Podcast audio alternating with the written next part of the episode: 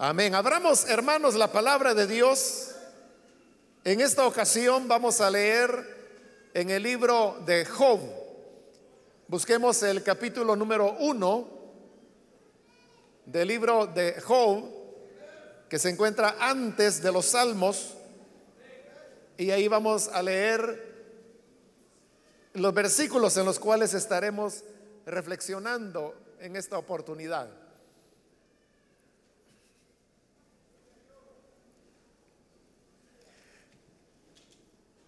La palabra de Dios nos dice en el libro de Job, capítulo 1, los versículos 9 y 10. Satanás replicó, ¿y acaso Job te honra sin recibir nada a cambio? ¿Acaso no están bajo tu protección él y su familia y todas sus posesiones? De tal modo has bendecido la obra de sus manos, que sus rebaños y ganados llenan toda la tierra. Amén. Hasta ahí dejamos la lectura. Pueden tomar sus asientos, por favor.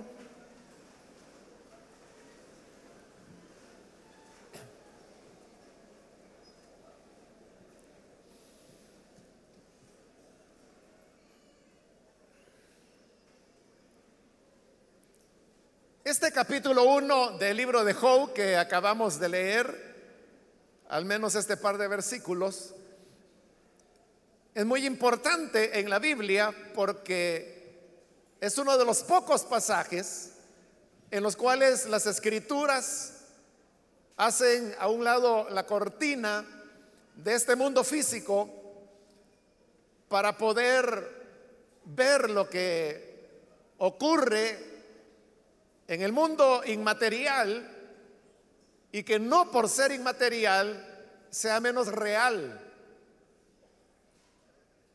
del mundo en el cual nos desenvolvemos. Nosotros hemos sido dotados en la creación de Dios con lo que llamamos los sentidos y así tenemos, como tradicionalmente se enseña, el sentido de la vista, el sentido del oído, del gusto, del tacto, los cinco sentidos básicos, aunque la ciencia hoy ha llegado a descubrir que realmente no son cinco, sino muchos más sentidos de los que tradicionalmente se han aceptado. Pero bien, en todo caso, el punto es que los sentidos nos relacionan con el mundo físico con el mundo material, pero no nos permiten poder tener relación con el mundo inmaterial. De tal forma que los seres que son reales, pero que no tienen materia, no los podemos ver, no los podemos palpar, no los podemos escuchar. Y de igual manera los eventos que ocurren en la dimensión puramente inmaterial o a veces también llamada espiritual, se encuentra fuera de nuestra capacidad. Podríamos decir que es un universo paralelo, un mundo paralelo, solamente que en una dimensión diferente, que es esa dimensión de la inmaterialidad. En este mundo inmaterial se encuentra, por ejemplo, Dios, quien no tiene materia, no tiene cuerpo, se encuentran los ángeles, que también son seres inmateriales, pero también se encuentra Satanás, se encuentran los demonios, que también son seres reales, auténticos, pero que no tienen materia. Por eso no podemos ver, ni oír, ni saber lo que ocurre en ese campo, pero es un campo que está muy estrechamente relacionado con el nuestro. Hay una interacción entre el mundo material y el inmaterial. Por eso digo que este capítulo es interesante porque nos permite ver como a través de una ventana del relato lo que ocurre en el mundo inmaterial. Y se nos dice que un día todos los ángeles vinieron delante de Dios y entre ellos también llegó Satanás. Hay gente que tiene la idea que Satanás vive en el infierno y que él anda feliz ahí oliendo azufre y esas cosas. Y nunca imaginan que Satanás puede ir al cielo en el momento que él quiera, pero aquí lo tenemos en la Biblia que él llegó delante de Dios en igualdad de condiciones que cualquier otro de los ángeles fieles que el Señor tiene. Cuando Dios vio que Satanás había llegado, le preguntó, ¿de dónde vienes? Y Satanás le respondió, de andar por la tierra, de caminar por ella. Entonces Dios le dijo, ah, entonces si vienes de la tierra, sin duda que habrás conocido a mi siervo Job, el cual es un hombre intachable, íntegro y en el cual no hay ninguna falta. Entonces Satanás respondió lo que hemos leído en los versículos y es que le pregunta a Dios, ¿acaso Job te sirve sin recibir nada. Lo que Satanás le estaba diciendo, sí, claro, Job es un hombre recto, íntegro, sin tacha, pero ¿cómo que no lo va a hacer? Porque a cambio de eso, él recibe beneficios. ¿Y de qué beneficios hablaba Satanás? Los describe en el versículo 10, cuando le dice a Dios, ¿acaso no están bajo tu protección Él y su familia y sus posesiones? Note lo que Satanás le está diciendo a Dios. Job te sirve porque tú tienes una protección sobre él sobre su familia y sobre sus bienes. Pero Satanás está hablando de protección. Que Job, su familia y sus bienes tenían una protección. La nueva traducción viviente traduce ese versículo diciendo, tú has hecho un muro alrededor de él, su familia y sus bienes. Que nos da como una idea más gráfica de lo que aquí se ha traducido como protección. Que Dios estaba protegiendo a Job. La reina Valera traduce acercado alrededor de él. Y sabemos que un cerco es un cerco para proteger, para cuidar, para limitar el ingreso de personas ajenas. Entonces Satanás sabía que Job estaba protegido. Pero la pregunta sería, ¿protegido de qué? De cualquier cosa que le pudiera hacer daño a Job. Pero, ¿qué es lo que origina o cuál es la fuente de los daños? Bueno, el Señor Jesús lo dijo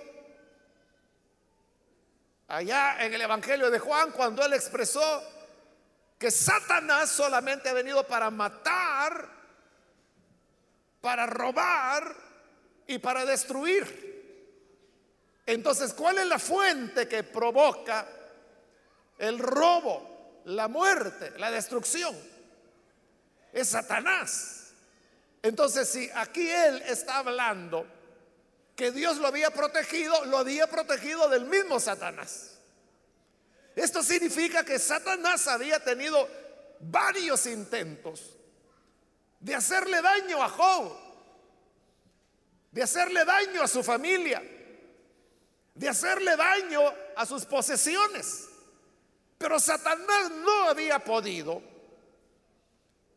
porque, como dice aquí la escritura, estaban bajo la protección del Señor.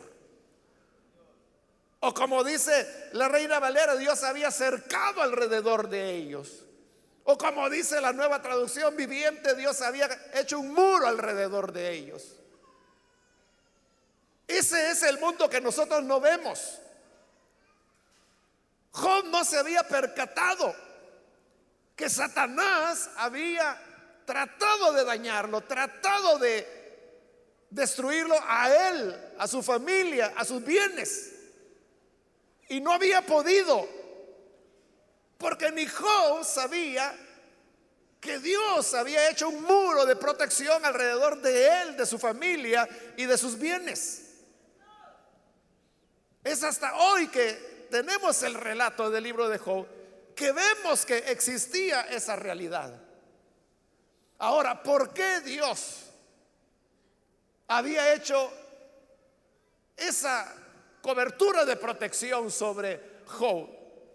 Es por el tipo de persona que era Job. Porque cuando Dios le habla a Satanás acerca de Job, le dice, mira, no hay en la tierra nadie como él. Es un hombre recto e intachable que me honra y vive apartado del mal. Eso era Job. Es decir, Job era esa clase de persona de las cuales hay muy pocas hoy. Hoy hace falta los hombres honorables, los hombres de palabra, los hombres que no sean mentirosos. Y como dice aquí el Señor acerca de Job, que sean rectos, que sean intachables, que honren a Dios y que vivan apartados del mal. Pero a los que sí lo hacen, Dios los bendice Dios los retribuye. ¿Y cómo lo hace? Colocando sobre ellos esa protección que como hemos dicho era sobre él, sobre Job mismo. Pero Dios sabía que Job amaba a su familia.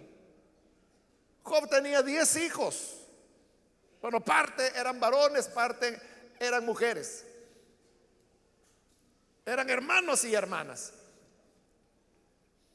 Y Dios sabía que Job amaba a sus hijos, por lo tanto la protección no solo era para Job, sino también para su familia. Estos muchachos dice que periódicamente se reunían los hermanos y hermanas para comer juntos en la casa de, alguno de ellos. Es decir, se iban rotando en las diez casas que cada uno de los hijos e hijas de Job tenían. Y entonces se reunían todos los hermanos, esa era la costumbre, para comer, para platicar, para conversar. Pero se nos dice que Job se enteraba de estas reuniones que tenían sus hijos y cada vez que una reunión terminaba venía Job y ofrecía sacrificios a Dios, porque él decía, no vaya a ser que en la reunión que tuvieron ayer mis hijos y mis hijas hayan dicho una palabra maldicha o hayan dicho algo en contra de Dios. Entonces él ofrecía sacrificios por si acaso sus hijos habían fallado para que el Señor les perdonara. No sabemos nada acerca de el carácter de los hijos y de las hijas de Job, pero siendo él un hombre recto, honorable, intachable, temeroso de Dios, apartado del mal, uno supondría que así eran sus hijos e hijas en base al ejemplo que su padre les, les daba. Entonces Dios también los protegía a ellos por causa de Job. Pero también protegía los bienes de Job. Job era un hombre rico. Vea lo que dice en el versículo 3. Dice que era dueño de siete mil ovejas Ese era el rebaño que Job tenía. Siete mil ovejas. Pero no era solo eso, tres mil camellos. Tres mil camellos, puede imaginarse eso. Ese era un dineral lo que él tenía. No solo en ovejas, en los tres mil camellos, también dice que tenía 500 yuntas de bueyes. Y como las yuntas están formadas de dos bueyes, estamos hablando que eran mil bueyes. En total lo que tenía bueyes de trabajo para arar la tierra. 500 asnas. Y su servidumbre, es decir, los siervos que tenía, eran innumerables. De seguro ellos trabajaban la tierra también, aparte del ganado que hemos visto, que se contaba por millares de cabezas de ganado. Pero cada uno de estos elementos también contaban con la protección de Dios. Satanás había tratado de hacerle daño, de enviarle una peste a las ovejas, que los camellos se enfermaran o se lo robaran. Había intentado hacer daño a sus hijos, había intentado hacer daño al mismo Job y no podía. Porque cada vez que él se acercaba, se topaba con esa protección que Dios le había dado, con ese muro que Dios había construido alrededor de él. Entonces ya Job no lo podía tocar, no lo podía dañar. Entonces hoy que Dios le dice, mira, si vienes de la tierra, entonces conocerás a mi siervo Job como me ama. Y Satán le dice, ¿cómo no te va a amar? Si bien pagado lo tienes. Lo proteges a él, lo proteges a su familia, le proteges sus bienes. ¿Cómo no te va a servir si ese es buen negocio? Así que no va a querer servir a Dios. Claro, las personas siempre juzgan como son ellos. Como Satanás nunca hará nada a cambio de nada. Él pensaba que Job era igual. Entonces cuando las personas, por ejemplo, hay personas que dicen, bueno, y, en la iglesia, ¿para, ¿para qué piden tanto dinero? Si ese dinero lo que hacen es que se lo agarran los líderes. Pero quien dice eso es lo que haría si estuviera acá. Está revelando su carácter. Por eso le digo, cada persona juzga en base a lo que es. Y como él es ladrón, si él fuera el líder de una iglesia, eso es lo que haría, robarse el dinero. Por eso juzga de esa forma. Igual Satanás, como Satanás es Satanás. De Satanás nunca hará nada por hacerlo, sin recibir nada a cambio. Para él todo es ganancia, para él todo es dar por dar, como él lo va a decir más adelante, piel por piel, como diciendo, nosotros diríamos dando y dando. Tú le das protección, él te da temor, tú le proteges a su familia, él es recto delante de ti tú le proteges sus bienes, Él se aparta del mal. Y como no me dejas tocarlo, no me dejas hacerle nada, esta ventana, como le decía, que nos abre al mundo inmaterial, nos enseña una verdad. Y esa verdad es que aquellos que son temerosos de Dios, las hermanas que son temerosas de Dios y apartadas del mal, hay un muro de protección que Dios ha puesto alrededor suyo.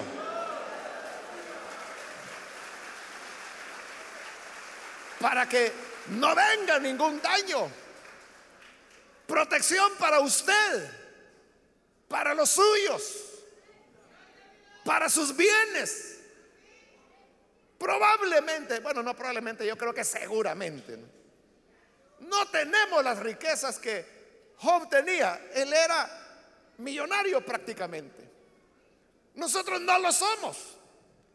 Pero aunque sea, hermanos, cosas pequeñas, aunque sea su único, su única propiedad, el tambo de gas. Nadie se lo tocará porque le pertenece a usted. Y el Señor le pone el muro de protección.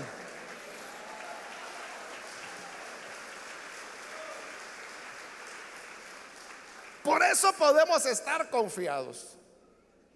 Claro, no lo hacemos, hermano. O sea, no no estamos en la iglesia, no tememos a Dios. No nos apartamos del mal por interés, como Satanás piensa. No, es que estas son una partida de big vivos. Vivianes son. Que lo que quieren es que le vaya bien en los negocios, que la familia no se enferme, que nunca le vayan a robar. Por eso están aquí en la iglesia, interesados. Eso es lo que dice Satanás. Pero de eso trata el libro de Job. Usted sabe la historia. Job lo pierde todo. Y cuando lo pierde todo, lo que él dijo fue, salud, eh, perdón, desnudo salí del vientre de mi madre y desnudo de volver. Lo cual significaba, nací desnudo y cuando me muera no me voy a poder llevar nada. El Señor dio, el Señor quitó, sea el nombre del Señor bendito.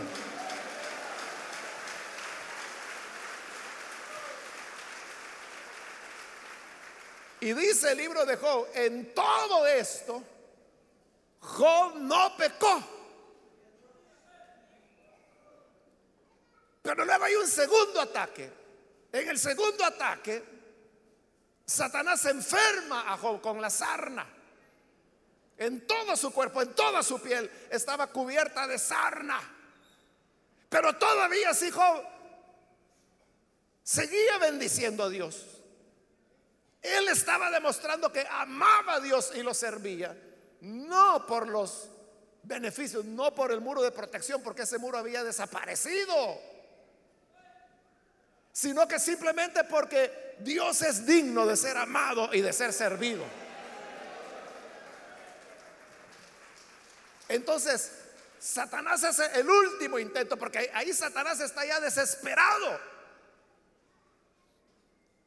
Porque Satanás no ofende a Dios, no blasfema. Entonces Satanás lanza el último golpe, pero lo hace a través de su mujer, de su esposa.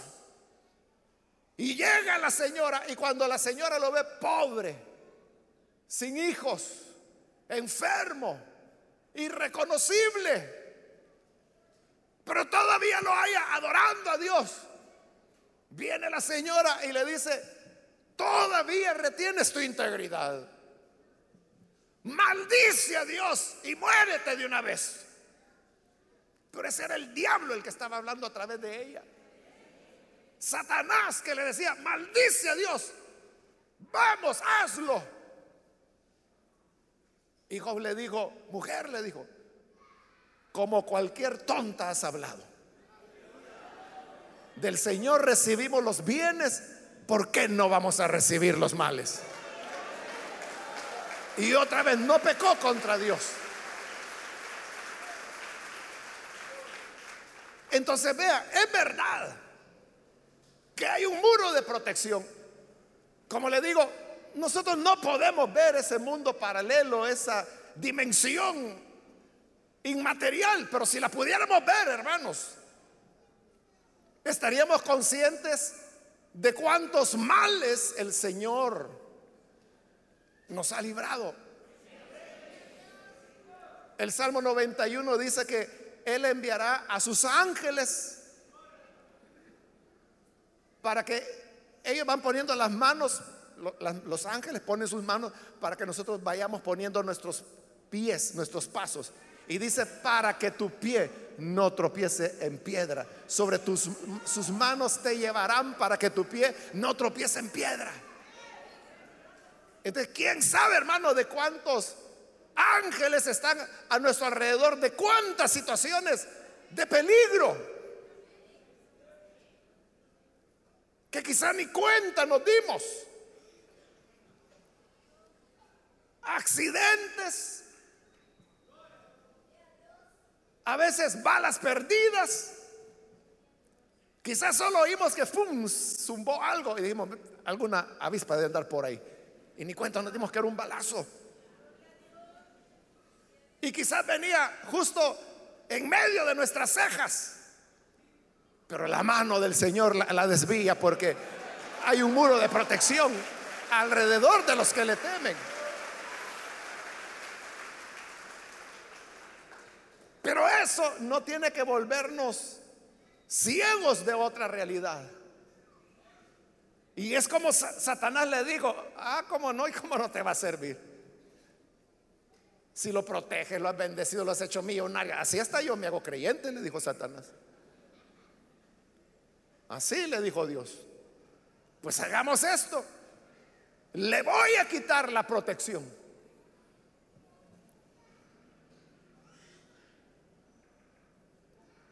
Voy a quitarle el muro, el cerco,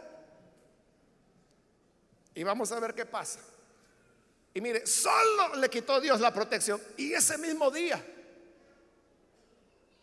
lo primero que hizo Job, perdón, Satanás, lo primero que hizo Satanás, le mató a los diez hijos de un golpe. Porque los diez estaban en la casa del hermano mayor, ahí, ahí correspondía la fiesta o la reunión ese día. Y la casa se cayó, el techo se derrumbó y los mató a los diez. Luego cayó fuego del cielo y mató a las mil ovejas. Luego vino una banda de ladrones y se robaron los mil caballos, perdón, los mil camellos. Y así. Y no solo ocurría eso, iban matando a los criados de Job. De manera que al final se queda con cuatro criados nada más. Uno que le va a decir, mira, todos murieron en la casa de tu hijo mayor, solo yo escapé para darte la noticia. El otro le dijo, mira, fuego cayó del cielo y los mató a todos, a las ovejas, a los pastores, a los siervos. Solo yo quedé con vida para venirte a contar lo que ha pasado. Igual el de los camellos, igual el de los burros, este Job ahora ya no tenía nada. Eso es lo terrible de Satanás, que él nos odia con un odio. Es cruel. Él nos va a quitar todo lo que pueda quitarnos. Y, y él no anda con cosas. Es que diez hijos. No, pobrecito, cinco le voy a matar. Yo creo que con eso. Los diez de una vez. Él no anda con contemplaciones. Él nunca se apiada de nadie porque está lleno de odio, de rencor. Ahí hay otra realidad. Y es que hay ocasiones en las cuales Dios, por propósitos que Él tiene como allí, en, en el caso de Job, nos quita el muro de protección. Y eso quizás, hermanos, es lo más difícil para nosotros de entender. Entonces comenzamos a preguntarnos, ¿y por qué el Señor permitió que yo me enfermara? ¿Y por qué el Señor permitió que me echaran del trabajo? ¿Y por qué el Señor permitió que cobrando el sueldo estaba yo en el banco y cuando me asaltan y me dejan sin nada? ¿Por qué Dios dejó que muriera mi abuelita? Pero la pregunta es, ¿cuándo Dios nos prometió? Que nunca nos íbamos a enfermar, que nunca se nos iba a morir un pariente, que nunca íbamos a perder trabajos, que nunca íbamos a tener accidentes, que nunca íbamos a tener enfermedades. ¿Cuándo nos prometió eso? ¿A quién Dios le ha dado inmunidad?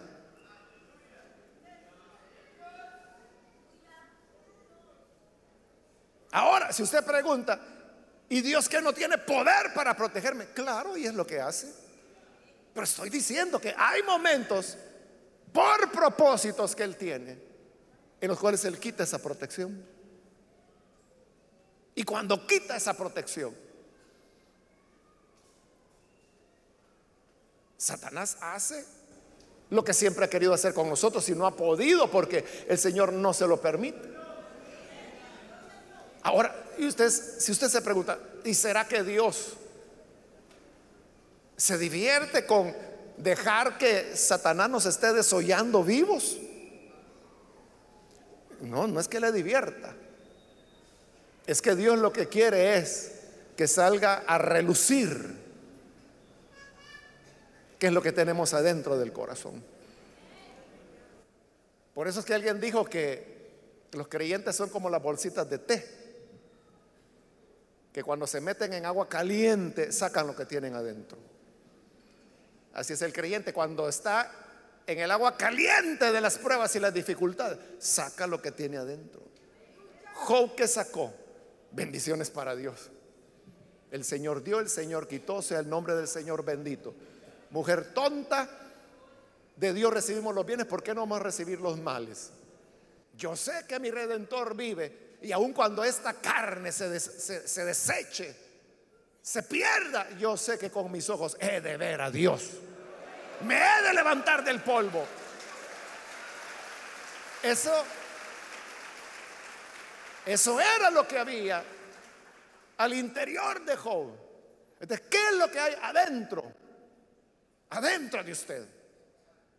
Porque usted puede decir, no, no, si mire, si mi gran amor es el Señor, en el mundo yo no hay amor, ahí solo desprecio, traición, mentira, hipocresía. El verdadero amor que he encontrado es el amor de Jesús.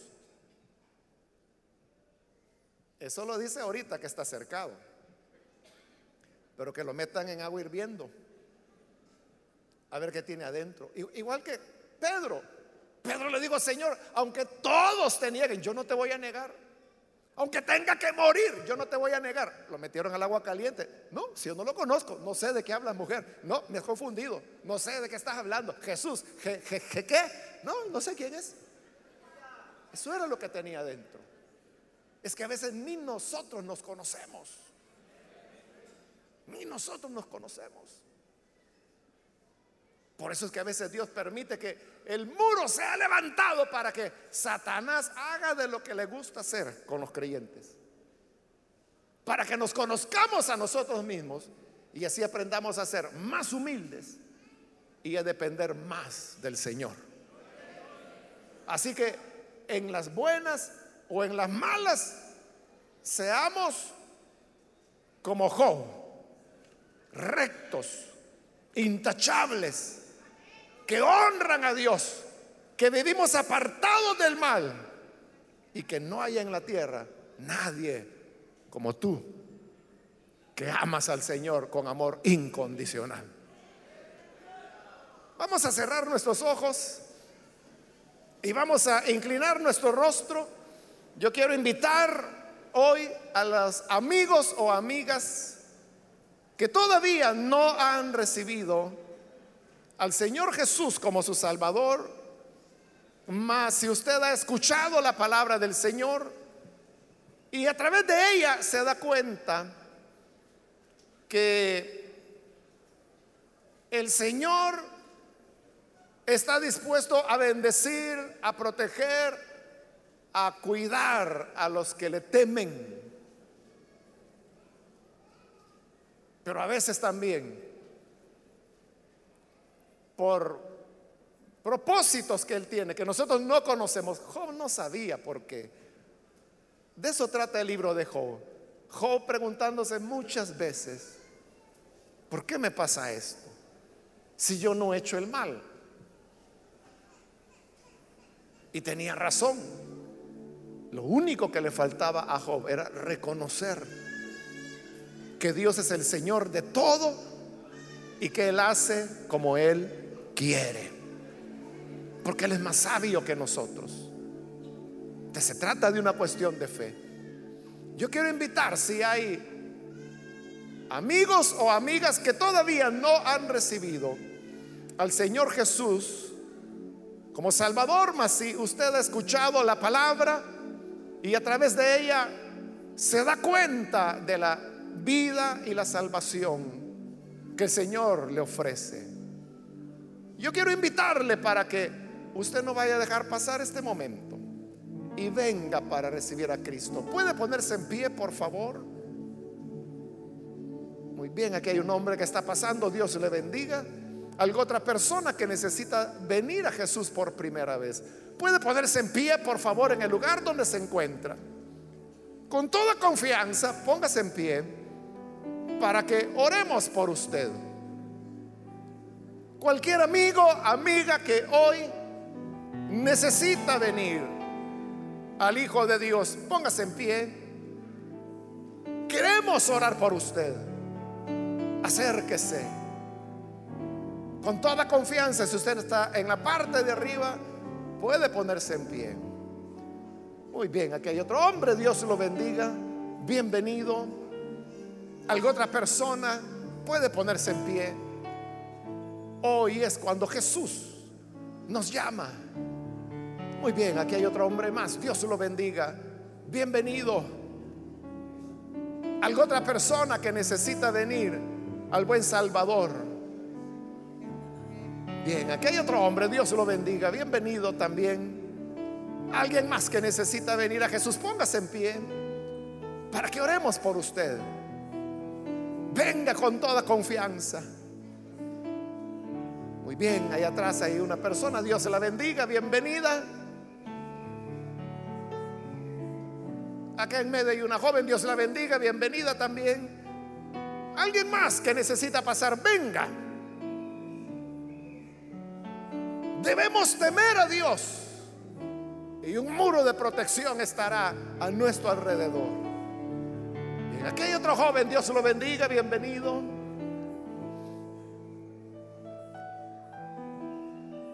Quiero invitar también si hay hermanos o hermanas que se han alejado del Señor, mas hoy necesitan reconciliarse.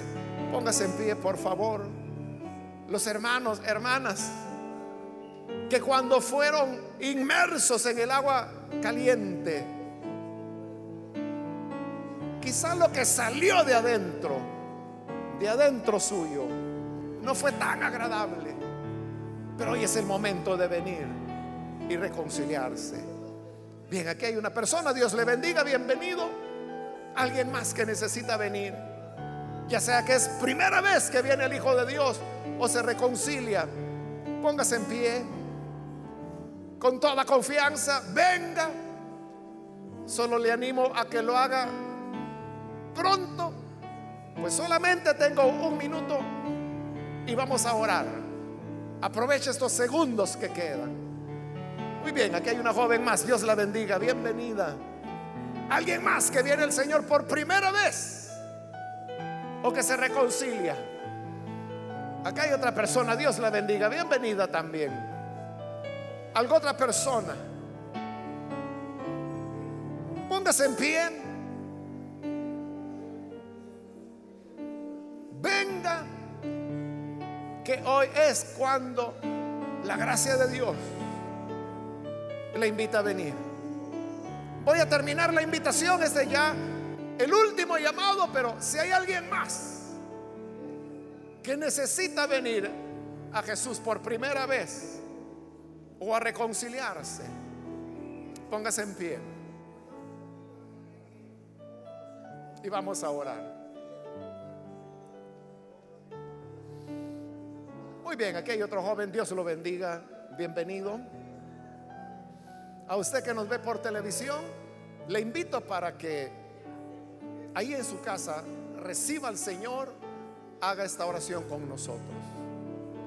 Padre, gracias te damos por cada persona que está aquí al frente. Gracias Señor por todos aquellos que aquí en este lugar, como a través de televisión, de radio, a través de internet están abriendo sus corazones para creer a tu palabra. Hoy, Señor, te ruego, bendíceles, transfórmales, dales vida nueva. Y que así, Señor, podamos estar conscientes de ese mundo inmaterial, pero muy real, que influye en este nuestro mundo físico. Ayúdanos a verte a ti como el Dios real, el Dios maravilloso, que siempre está atento a nuestro cuidado y que aun cuando tú puedes retirar tu protección, volverás a visitarnos, volverás a prosperarnos, volverás a bendecirnos. Por todo ello, Señor, te damos las gracias y ayúdanos a todos tus hijos a todas tus hijas a que vivamos comprometidos contigo, siendo fieles, amándote y siendo agradecidos por tus muchos cuidados, por tu inmensa bondad que no merecemos, pero que has tenido a bien otorgárnosla. Por Jesús nuestro Señor lo pedimos. Amén.